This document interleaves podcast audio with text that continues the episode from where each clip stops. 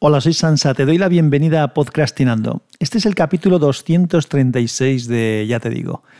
¿Y qué te digo? Pues como dice el título del podcast, que no sé si lo has leído, hay ya medio siglo de Sansa.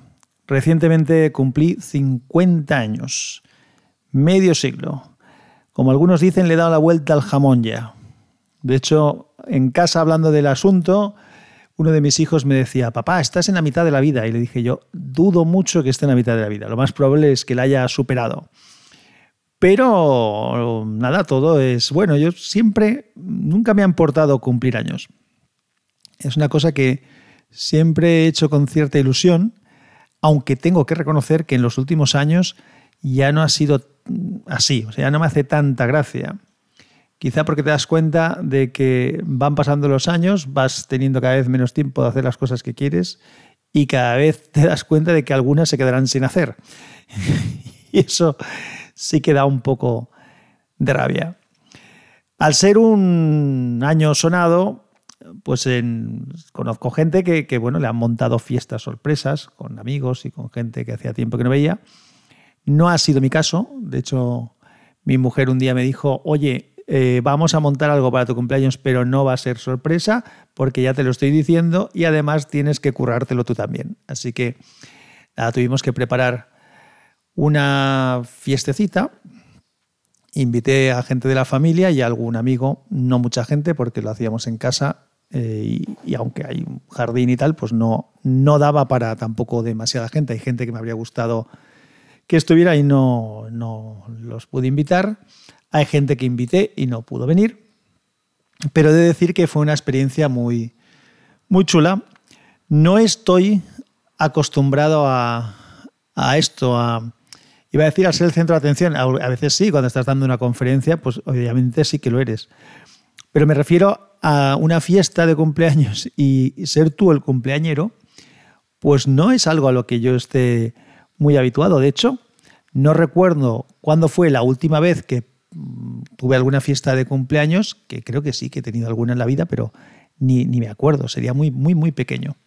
Entonces eso sí que fue una sensación curiosa en algún momento en el que, en el que efectivamente la gente estaba pendiente de mí. Primero porque no pude evitar eh, hacer un par de speech, uno al inicio para un poco explicar cómo nos íbamos a organizar, porque ya digo que éramos bastante gente y, y obviamente no, no le puede servir a todo el mundo porque entonces no hay fiesta o no la tienes tú, entonces pues la hicimos como un tente en pie, preparamos cosas y, hice un, primero, un primer rollo para explicar un poco cómo íbamos a organizarnos.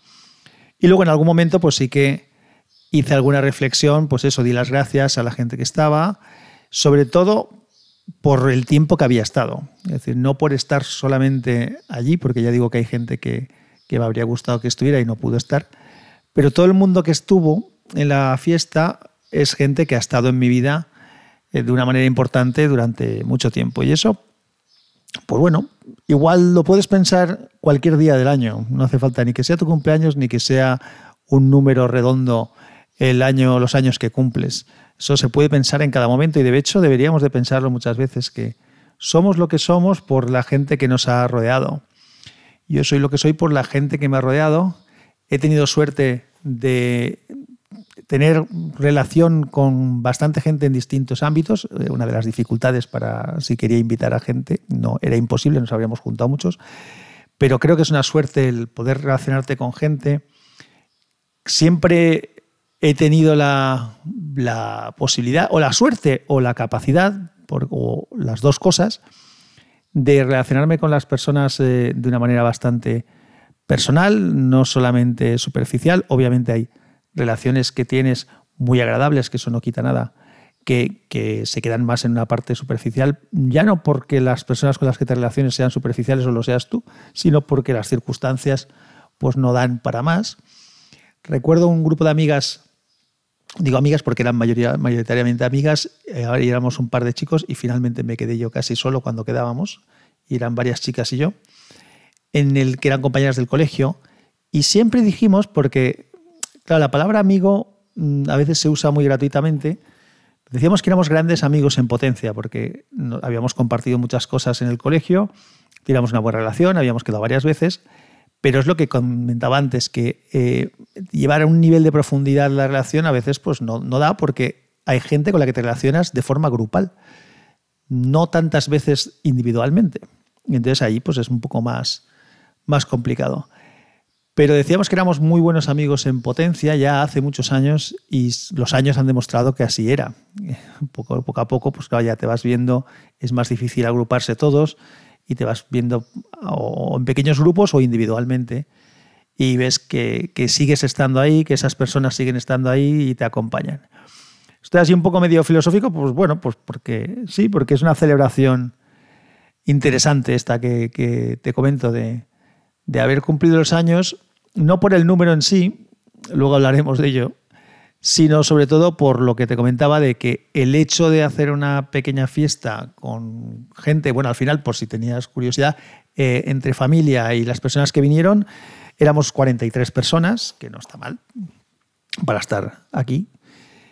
Y, ya te digo que fue bonito, fue bonito. Yo la verdad es que estuve muy bien. Luego me sentí, por eso que decía del centro de atención, me sentí raro, pues en un momento, cuando estaba yo soltando los rollos, pues mm, te puedes sentir raro, ¿no? Pero pero al final eres tú el que estás llamando la atención de la gente. Pero luego hubo un momento en el que me dieron algún regalo, cosa que no esperaba sinceramente. En casa sí que, sí que me dijeron que me iban a hacer un regalo, que también tampoco fue sorpresa porque tuve que colaborar un poco en, la organización, ahora te cuento qué es y lo entenderás un poco. Y es, eh, nos me han regalado un futbolín, un futbolín de tamaño bar, ¿eh? un futbolín de los de verdad, de los de los monigotes metálicos, las barras como Dios manda, la mesa grande. Tenemos un sótano aquí y allí cabe. Pues, evidentemente esto en un, piso no cabría. Y es algo que hace algún tiempo que quería, ya no por mí, porque no es una cosa que me haga una ilusión tremenda, habrían habido otras cosas que a mí personalmente pues igual me habrían hecho más ilusión a nivel individual. Pero esto era una cosa a compartir con mis hijos, a compartir con los amigos que vienen a casa, con la familia cuando se acerca. En alguna ocasión hemos estado en alguna casa rural alquilada donde había alguno y lo pasábamos muy bien, tanto nosotros como el resto de la familia que venía. Entonces, pues pensé que, que, sí, mi mujer también lo pensó y entonces, pues este fue el, el regalo. Hace algunos años, de manera similar, también me preguntaron qué quería y, y compramos un, un ping-pong que también es algo al que, a lo que pues, he jugado con mis hijos, ellos juegan entre ellos, viene gente y se juega, entonces pues son cosas que, está bien porque ah, compartes con los demás. Pero lo que no esperaba es que, el resto de la gente pues, me regalara también alguna cosa. Entonces, básicamente, si divido las cosas que me regalaron, hay dos tipos. Unas son cosas de deporte, incluso podríamos incluir lo del futbolín, deporte juegos.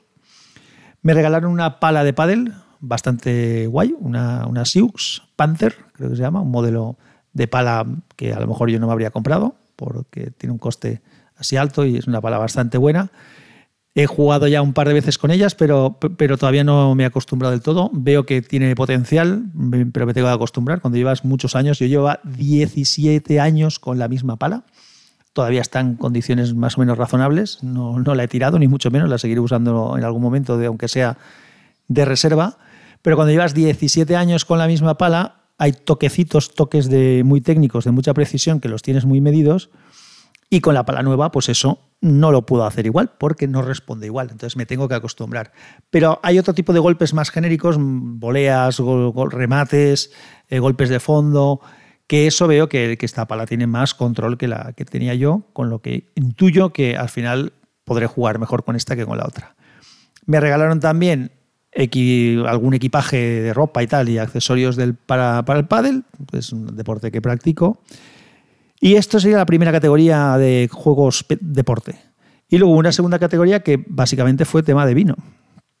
Me regalaron un, un fondillón solera de 1948 de Primitivo Quiles, que es un vino de Alicante. El fondillón es un tipo de vino generoso, parecido al Jerez o al Oporto, lo que pasa es que a diferencia del Jerez y el Oporto, que, que tienen ese cuerpo y ese, ese grado alcohólico un poco más alto de lo que sería un vino normal, debido a que se le añade alcohol, en este caso todo el alcohol es natural y se consigue porque la uva, cuando se, cuando se prensa, cuando se hace el vino, es una uva muy madura. Entonces, como tiene una gran cantidad de azúcar, pues toda ese azúcar se deriva en, en grado alcohólico mayor y aún así el vino pega en un poco dulce.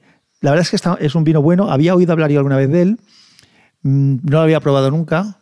Está bueno. A mí el Oporto y el Jerez son vinos que de aperitivo y eso sí que me hacen gracia. O para, o para postre con algún dulce. Y investigué un poco y resulta que es un vino que fue muy famoso en, el siglo XVI y XVII, creo, a nivel mundial. Es un vino que fue famoso. Lo que pasa es que los problemas de, de la siloxera, de, igual lo he dicho mal el nombre, de la plaga esta que hubo en las vides en la zona de Alicante, se llevó al traste con, este, esta modalidad de vino y se, se, fue recuperando. Algunas bodegas aún quedaron y esta es una de ellas, la de Primitivo Quiles. Está bueno el vino y, lo probé. No, es un vino para que le abras la botella y te la bebas. Es una, esto te va durando porque lo usas de, de uvas a peras para hacer un pequeño aperitivo. Otra amiga me regaló un champán. No soy muy de espumosos, pero seguro que lo disfrutaremos en compañía en algún momento. Cuando vengan otra vez lo abriremos y nos lo beberemos.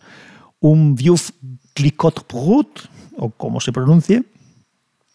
Y luego me regalaron también otras dos cosas curiosas. Una es un conjunto de dos botellas de vino que se llama Sea Soul número 7.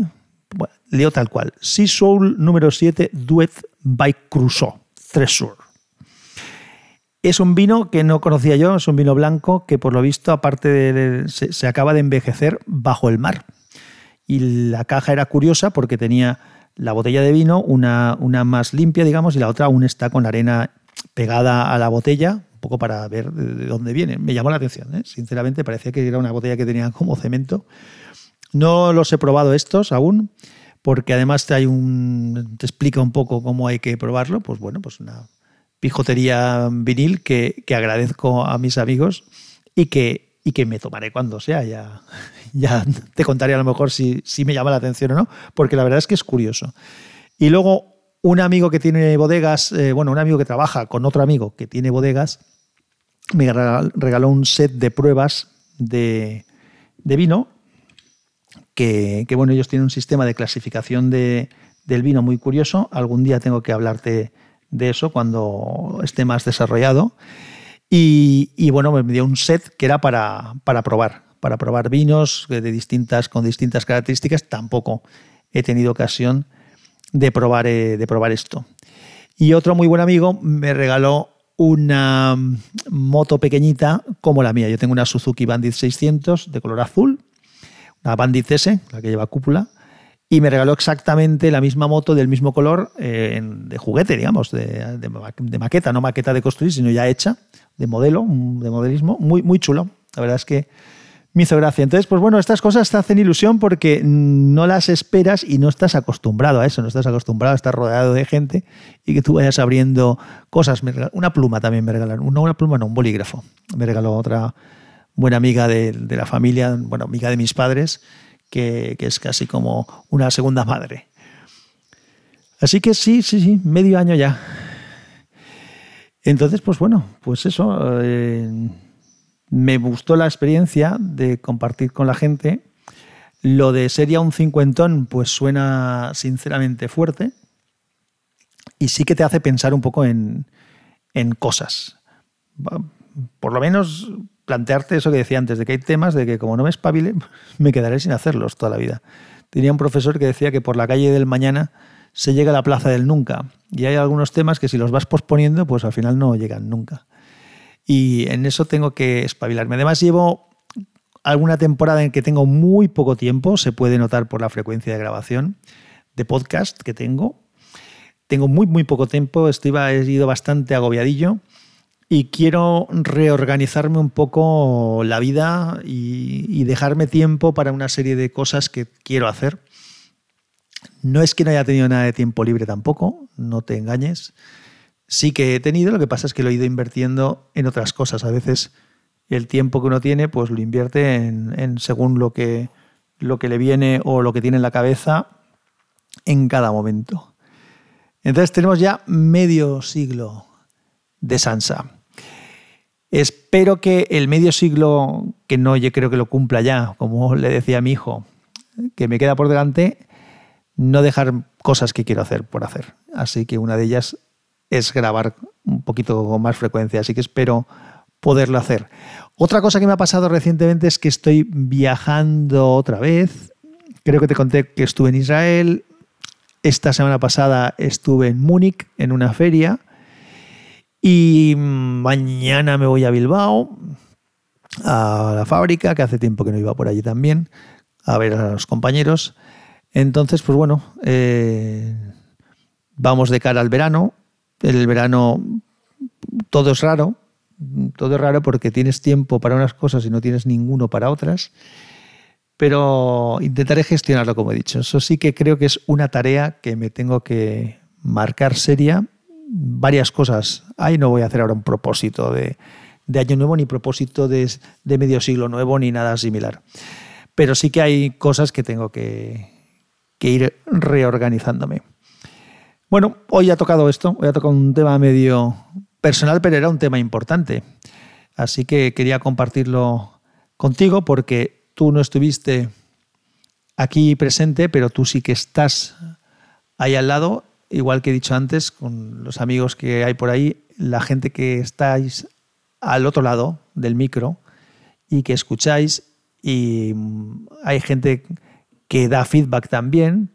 Todo eso ayuda a, a seguir con esto, da ánimos y te hace sentir un poquito más acompañado en este transitar de la vida. Lo dicho, un abrazo muy fuerte y que la fuerza te acompañe.